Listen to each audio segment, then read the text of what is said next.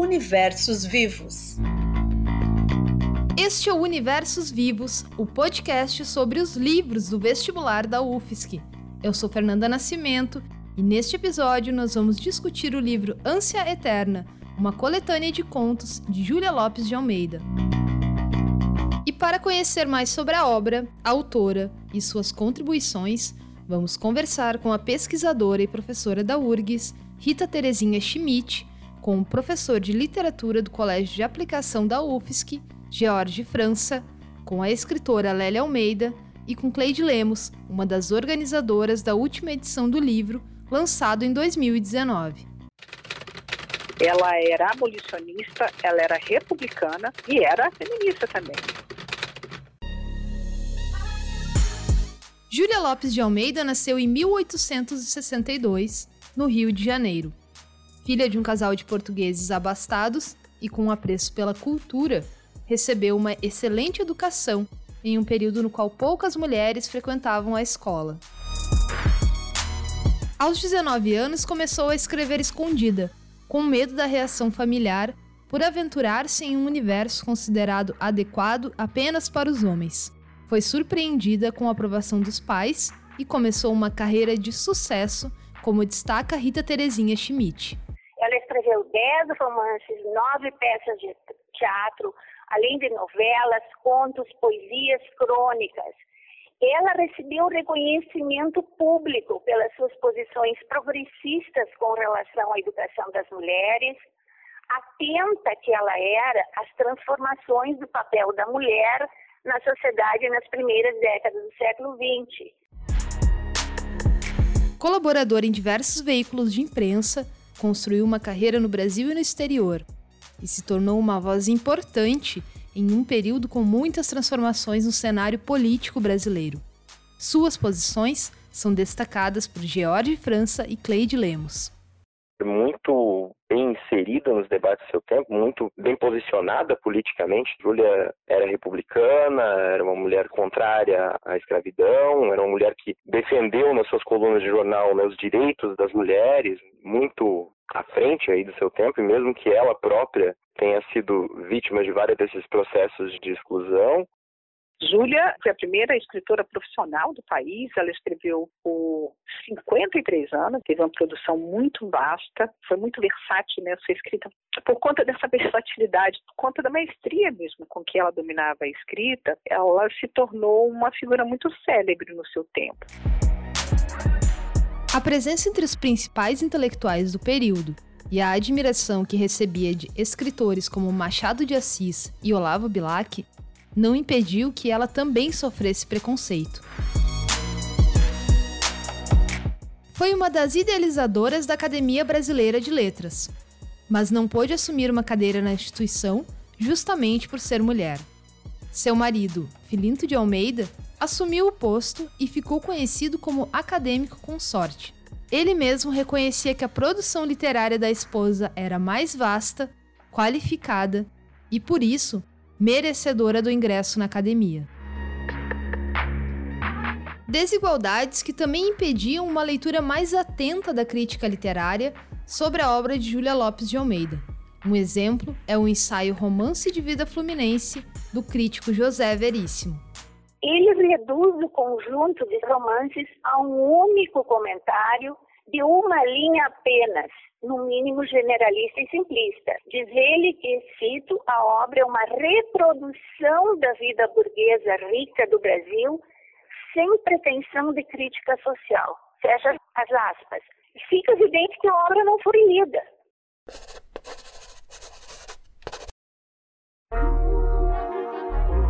A produção de Júlia Lopes de Almeida é considerada integrante da tradição literária realista. Mas Ânsia Eterna é uma exceção. Nos contos, uma pluralidade de estilos e temáticas demonstram o diálogo com várias correntes literárias.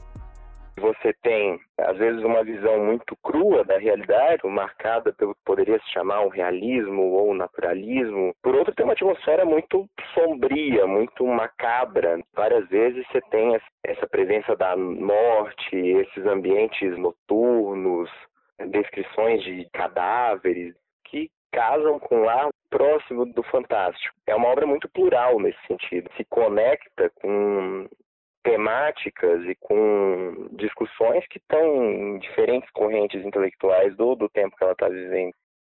E Júlia consegue trazer para esses contos essa mirada de estranhamento, ao mesmo tempo que ela que as temáticas sejam muito familiares. Ela tem esse poder de mesclar tradição e inovação.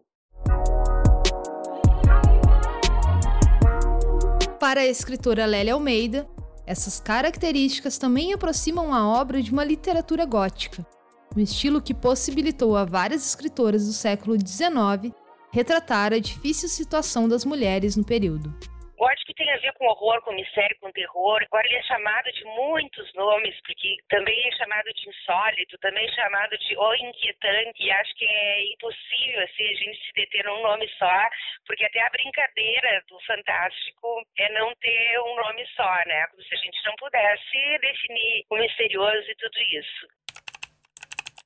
Ai meu Deus, o que vai acontecer agora? Mulher cega, mulher caolha, tem de um tudo, né?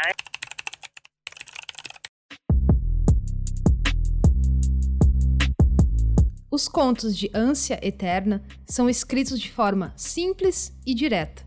Curtos e sem uma linguagem rebuscada, os textos dão vazão ao suspense, à fantasia e possuem finais desconcertantes.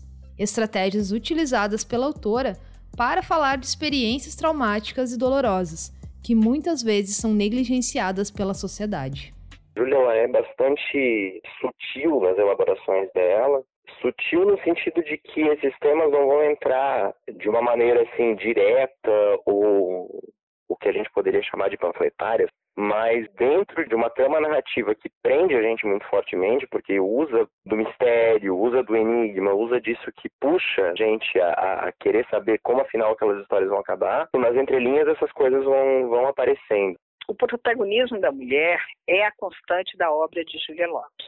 As mulheres são mulheres que não são adaptadas ao modelo feminino da época, né? Então são protagonistas que, de algum modo, fogem a esses estereótipos do momento, às limitações da época. Em O Caso de Ruth, o trauma da lembrança da violência sexual cometida pelo padrasto atormenta a protagonista. Já no texto A Caolha, a difícil e dolorosa relação entre mãe e filho. O conto Os Porcos aborda também as desigualdades étnico-raciais. Umbelina, protagonista descrita como cabocla, é abandonada grávida pelo homem com quem teve um caso, seu patrão. Sem aceitar a condição da filha, o pai de Umbelina lhe avisa o destino da criança: servir de comida para os porcos. A Umbelina, a personagem principal, é descrita como uma cabocla que é preterida por um homem com quem ela tinha uma relação amorosa e ela está grávida. E aí você acompanha aquele caminhar daquela personagem cujo pai tinha ameaçado jogar a criança recém-nascida aos porcos, vendo o turbilhão de ideias que se passa dentro da cabeça dela enquanto ela pensa numa forma de se vingar desse homem que a abandonou. E encontrando depois esses mesmos animais monstruosos, figura que ameaça ali o imaginário dela o tempo todo, com aquela história de que ela já viu um bracinho de criança perdido que teria sido devorada pelos porcos. É muito absurdo, mas ao mesmo tempo cru. A maioria dos 30 contos da coletânea é protagonizado por personagens mulheres. Mas em Ânsia Eterna, conto que nomeia o livro, é a voz de um narrador que dá vazão ao projeto literário de Júlia Lopes de Almeida. Uma metáfora à desigualdade de gênero e um pedido por reconhecimento. De alguma maneira, é a Júlia falando por esse personagem escritor. E uma das coisas que ele diz é que quer escrever não com vocabulário enfeitado, escrever para por uma satisfação puramente estética, escrever um livro digno de um homem. É claro que essa é uma fala super questionável do nosso ponto de vista hoje, mas é como se ali se dissesse que a medida da, da escrita dela não é a medida do que se espera socialmente de uma escritora mulher, e sim tudo isso que a gente vê, tudo que torna a escrita dela algo singular.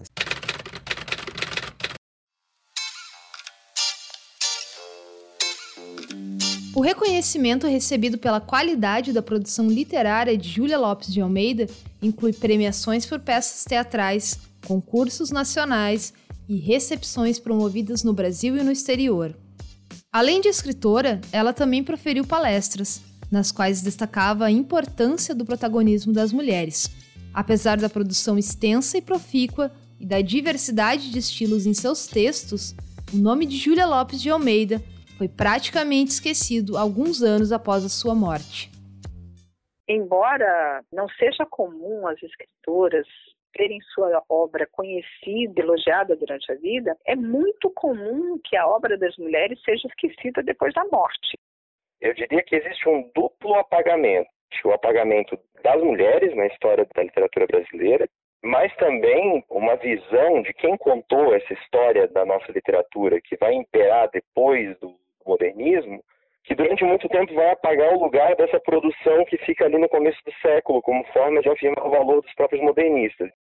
A literatura brasileira de autoria de mulheres, produzidas ao longo do século XIX mesmo na primeira metade do século XX, constitui pontos de esquecimento e recalque da memória literária e cultural da nação brasileira. O processo de recuperação de sua obra é também um exercício de descoberta de outras interpretações sobre o Brasil. Vivendo entre o espaço doméstico, como esposa e mãe de seis filhos, e o espaço público, enquanto uma escritora, ensaísta e dramaturga, Julia Lopes de Almeida transitava em diferentes mundos. Até porque as mulheres, precisamente pelas suas experiências no espaço privado e o seu olhar mais crítico do espaço público, da realidade social de uma sociedade muito desigual, tinham um discernimento crítico e deram visibilidade para aquilo que a cultura dominante não queria olhar ou simplesmente queria esquecer. Ela consegue lançar outros olhares sobre alguns problemas que ainda são muito presentes para nós.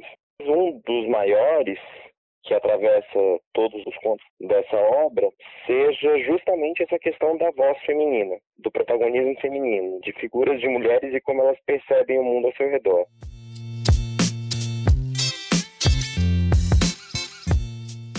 Ânsia Eterna é um livro de contos que nos oportuniza deslocar o olhar para os processos de silenciamento e apagamento da memória no Brasil além de nos oportunizar uma reflexão sobre a importância da diferença e da diversidade, não apenas na literatura. O estudo de vozes marginalizadas, política e culturalmente, ou produções que procedem da perspectiva do outro em termos de diversidade e diferença, agrega ao conhecimento da nossa identidade cultural na medida em que fornece elementos para se poder compreender quem somos nós, que país é esse. Ler literatura é um exercício que nos põe em contato direto com a alteridade, com a visão do outro, com a experiência do outro. E a maneira como cada sujeito elabora a realidade é marcada pela condição em que vive, por tudo aquilo que constitui a sua identidade, né? E a gente começa a pensar essas outras vozes, né? Como esses sujeitos perceberam o mundo ao redor deles, a gente ganha muito para nossa própria percepção de mundo, para pensar que as nossas, as nossas ideias, nossos valores não são absolutos, também são marcados pelo lugar de onde a gente está pensando, né, de onde a gente está vendo.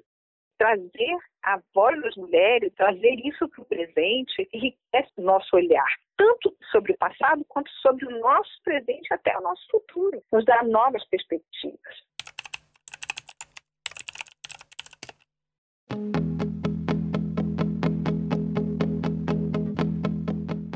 Júlia Lopes de Almeida morreu em 1934, aos 71 anos, depois de mais de 50 anos mantendo uma produção literária de forma ininterrupta.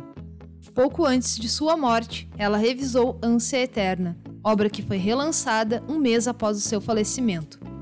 A primeira mulher a ingressar na Academia Brasileira de Letras foi Raquel de Queiroz em 1977, oito décadas após a fundação da entidade.